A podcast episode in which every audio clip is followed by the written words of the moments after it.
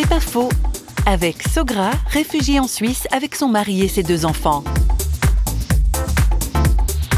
Mon fils, il a vu à la télé euh, que c'était à cause de religion, une série à la guerre. Ses amis, où il disait bah, pourquoi? C'est toujours les musulmans qui posent problème. Euh, pour ça, je pense qu'il était. Euh, il a dit qu'il préfère ne pas avoir religion.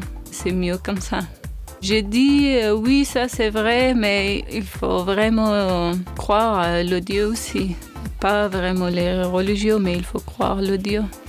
Parce qu'il y a quelqu'un qui est dans le ciel en haut. À chaque fois qu'on a des problèmes, tout le monde, vraiment, il aide. Parce que moi, j'ai eu, j'ai eu euh, qu'il m'a répondu. C'est pas faux, vous a été proposé par Parole.fm.